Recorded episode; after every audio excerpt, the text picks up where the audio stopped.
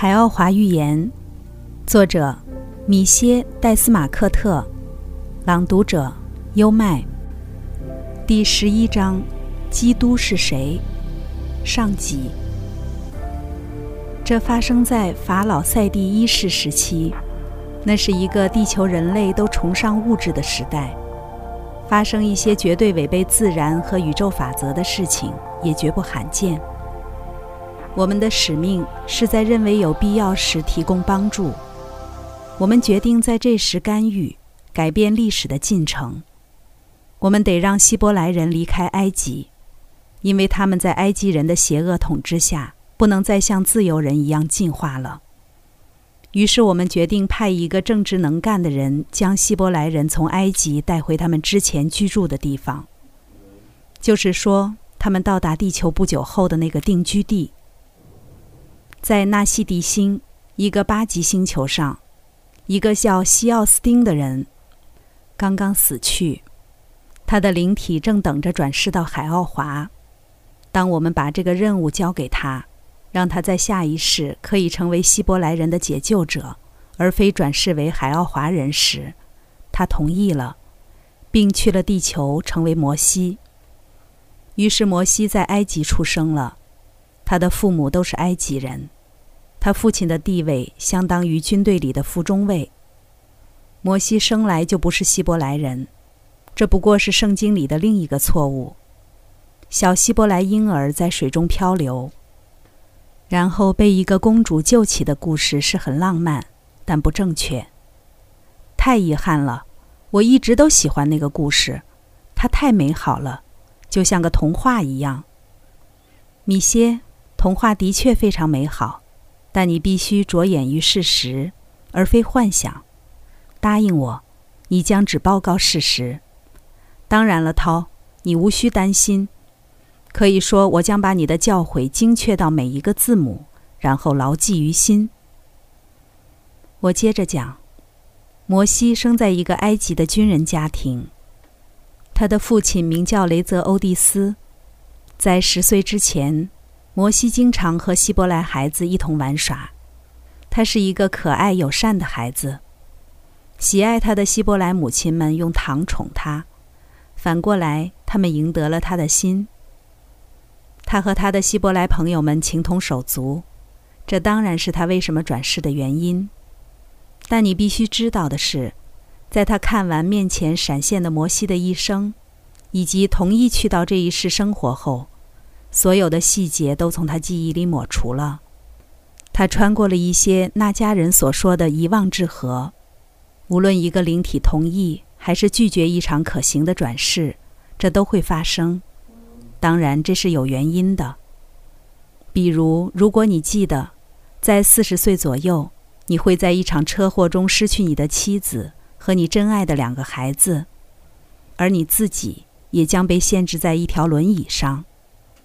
这样的知识将怂恿你去轻生，而非使你直接面对自己的烦恼，或是让你在别的方面有不好的行为。所以电影被抹除了，有些好像你洗掉一个录音带的录音。有时由于意外，机器没有清除所有信息，于是你能听到一些本该被抹除的简短片段。当然了，在我提到电影和录音带时。我的类比都是想象出来的，不过我希望它能帮你理解我在解释的事实。现实中，这个过程和电子光子有关，不过这对于地球上的人来说无关紧要。实际上，在高级自我让灵体看电影时，这种现象经常会发生。这就是为什么很多人在他们的一生中会有几次说。我以前见过他，或我以前听过那个，而且他们知道紧接着的行为或语句会是什么。在法语里，人们将这种感觉称为似曾相识。是的，我很明白你在说什么。我也有过这类经历，其中最奇特的一次是当年我在法属赤道非洲的时候，当时我在部队里。在离基地大约六百公里远的地方进行军事演习。我们正接近乍得边境，并且我和其他士兵站在一辆运兵车的后面，面朝公路。突然，我认出了这条路，就像我在两周前来过似的。我好像被这条延伸的路催眠了。路的尽头有个九十度弯，我不仅认出了路，我还肯定绕过拐弯。我将看到一个小草棚，并且它会被一棵芒果树完全遮住。我越来越肯定，一定是这样。然后，当军车拐弯时，那里的确是一个在芒果树下的孤零零的小草棚。之后，一切就结束了，别的我都认不出来。我吓得脸色发白。离我最近的同伴问我怎么了，我给他讲了刚才的故事。他的反应是：“你肯定在小时候来过这里。”我知道我的父母从未来过非洲，但我还是给他们写了信，因为这次经历对我产生的影响的确不小。他们的回复是：“没有，而且你在小时候也从未离开我们去进行任何类似的旅行。”所以，我的朋友提示我可能在前世去过那里。他是一个相信转世的人。你对此怎么看？这就是我刚才给你讲过的米歇，相当长的一段电影没有给你抹除，而且我很高兴，因为他很好的阐明了我在给你讲的关于摩西的事情。他想帮助希伯来人，但是由于他选择了用普通的方式进入那个世界。以一个新生儿的方式，他必须忘记未来的人生将是什么样的。然而，在极少数情况下，比如这里，由于灵体充满了如此多来自前世的知识和经验，他在新肉体中学习那些必须学的事情是毫无困难。摩西的另一个有利条件是他被送到了一所拥有大量设施的好学校，他的学业获得了极大成功。并取得了进入更高等科学院校的资格。那所学校是由祭司和埃及专家领导的。当时，埃及人仍然有为很少数精英服务的高等院校，教授着一些在很久前托斯从亚特兰蒂斯带来的知识。就在快毕业时，他目睹了一起在他生命里有着重大意义的事件。他对希伯来人一直怀有深厚的感情，所以经常和他们走在一起。尽管他的父亲极力反对他这么做，希伯来人越来越被埃及人所鄙视，所以他的父亲劝摩西不要和这个种族搅在一起。然而这一天，他走过一个建筑工地，希伯来人正在埃及士兵的指挥下工作。他从远处看见一个士兵在打一个希伯来人。并且那人倒在了地上，他还没来得及过去阻止，一群希伯来人就冲上去把那个士兵杀死了。接着，他们很快将尸体埋在了一处要立一个巨柱的地基里。摩西不知道该怎么办，他刚要离开时被几个希伯来人看见了，他们认为他会告发他们，所以恐慌起来。并赶紧散布谣言，说是摩西杀死了那名士兵。当他到家时，他的父亲正在等他，并劝他立即到沙漠里去。圣经上讲他去米甸，以及他与米甸一个祭司的女儿结婚的故事都是真实的。这些细节我就不再详细描述了。我想把这些人从邪恶祭司的掌控中解救出来。因为这些祭司让他们遭受苦役，将他们的心灵推入险境。早在一百多万年前，我们曾从另一群危险的祭司手中拯救过另一群人。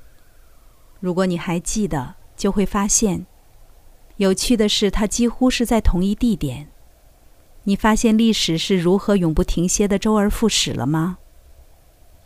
圣经里对摩西领希伯来人出埃及的描述很多都是正确的，但在继续讲之前，我必须纠正一些错误，因为我们知道地球上有许多人都对这著名的《出埃及记》有非常浓厚的兴趣。首先，当时的法老是继承了赛迪一世的拉美西斯二世；其次，希伯来人有三十七万五千人。并且当他们到达芦苇海而不是红海时，我们的三艘飞船使用立场打开了十分浅的海水。我们将海水重新闭合，不过没有一个埃及士兵溺死，仅仅是因为他们没有跟着希伯来人下水罢了。法老尽管承受着来自祭司们的巨大压力，还是没有食言，并让希伯来人离开了。每天分发的玛娜来自我们的飞船。我得给你讲一下，玛娜不止像你知道的那样非常有营养，而且还极易压缩。这是为什么许多宇宙飞船都携带它的原因。然而，如果让玛娜暴露在空气中的时间过长，它会变软，并在十八小时内腐坏。这就是为什么我们建议希伯来人只拿他们每天所需的量。并且那些多拿的人很快就发现，他们犯了一个错误。他们本该听从主神的劝告，那个主神其实就是我们。希伯来人并没有用四十年才到迦南，而是只用了三年半。最后，西奈山的故事几乎全是事实。我们降落在山上，为的是不被人们看见。在当时。最好让这些单纯的人们去相信一个上帝，而非观察和帮助他们的外星人。这些就是有关希伯来人的介绍，米歇。但他还没有结束。在我们眼里，他们是唯一遵循正确方向，就是说灵性方向的人。在他们中，以及后来在他们那些伟大的祭司中，有些人传说一个弥赛亚要来拯救他们。他们本不应告诉人们这个的，因为他们只报告了我们和摩西在西奈山上对话的一部分。自那以后，希伯来人就一直在等待着弥赛亚的到来。然而，他已经来过了。我们再到下一个阶段，希伯来人回到他们最初定居的地方，组织得更加完善。他们建立了一个因伟大的王室立法者而知名的文明。比如所罗门和大卫，暂且只说这两个名字吧。我们注意到，这些人在所罗门死后就朝无政府状态发展，并自甘被邪恶的祭司们影响。亚历山大大帝侵入了埃及，但最终没有对这个世界做出一点建设性贡献。罗马人步他的后尘。建立了一个更多是朝着物质主义而非灵性方向发展的大帝国。像罗马人这样强大的民族，在他们那个时代拥有先进的技术，当然这是相对而言。但是他们带来的几个神和教义就足以制造心灵困惑了，所以自然不足以将人们引向宇宙真理。这次我们决定去帮一个大忙。我们没有选择像罗马那样的精神贫瘠之地，而是选了以色列，因为我们认为希伯来人是非常智慧的，他们有着精神高度先进的祖先，我们觉得他们适合去传播宇宙真理。圣贤长老们涛拉一致选择了希伯来人，在地球上，他们被称为上帝的选民，这称呼再适合不过了。他们的确是被挑选出来的。我们的计划是先派一个和平的信使去吸引民众的注意。你所知道的，处女玛利亚生下耶稣的故事是相当真实的。在天使报喜的那个故事里，天使出现的每一个细节也都是正确的。我们派了一艘飞船，然后我们的一个人出现在那个处女面前，她的确是个处女。告诉她，她就要怀孕了。在被催眠的状态下，我们将胚胎植入了她的体内。我发现，米歇，你在相信我刚才所说的话是有很大困难。永远不要忘了，我们有知识，你看到的不及我们能做到的十分之一。仔细注意，我会给你几个例子来帮你理解接下来我要告诉你的事情。涛停止了讲话。看起来像在专注。我眼睁睁地看着他的脸变模糊了，本能的我揉了揉眼睛，自然这无济于事。实际上，他在渐渐变得透明，直到我能直接看穿他。最终，他不在那儿了，他完全消失了。涛，我叫道，有些不安：“你在哪儿？”这里，米歇。我跳了起来，因为那声音就像耳语一样，离我耳朵很近。可是我完全看不见你。现在是这样的，但是你将再看到我。看，我的天哪！你怎么了？我看见涛的轮廓出现在面前几尺远的地方，他全身是金色的，而且还发着光，就像他体内燃着一团火似的。那火的火焰不大，却很强烈。至于他的脸，可以认出是他。不过每当他说话时，他的眼睛看起来都会放射出一些光芒。他开始升到离地数尺高的地方，没动用身上的一块肌肉。接着，他开始绕着屋子转圈儿。他的速度太快了，连我的眼睛都很难跟上他。终于。他在他座位上方停下，然后以幽灵形态坐了下来。他就像是由一团发光的雾组成的，我仍然可以认出那是涛，但他相当透明。下一瞬，他不见了。我四下张望，但他彻底消失了。刚才带来的是《海奥华寓言》第十一章：基督是谁？上集。这里是优麦的书房，欢迎评论区留言点赞，关注主播优麦，一起探索生命的奥秘。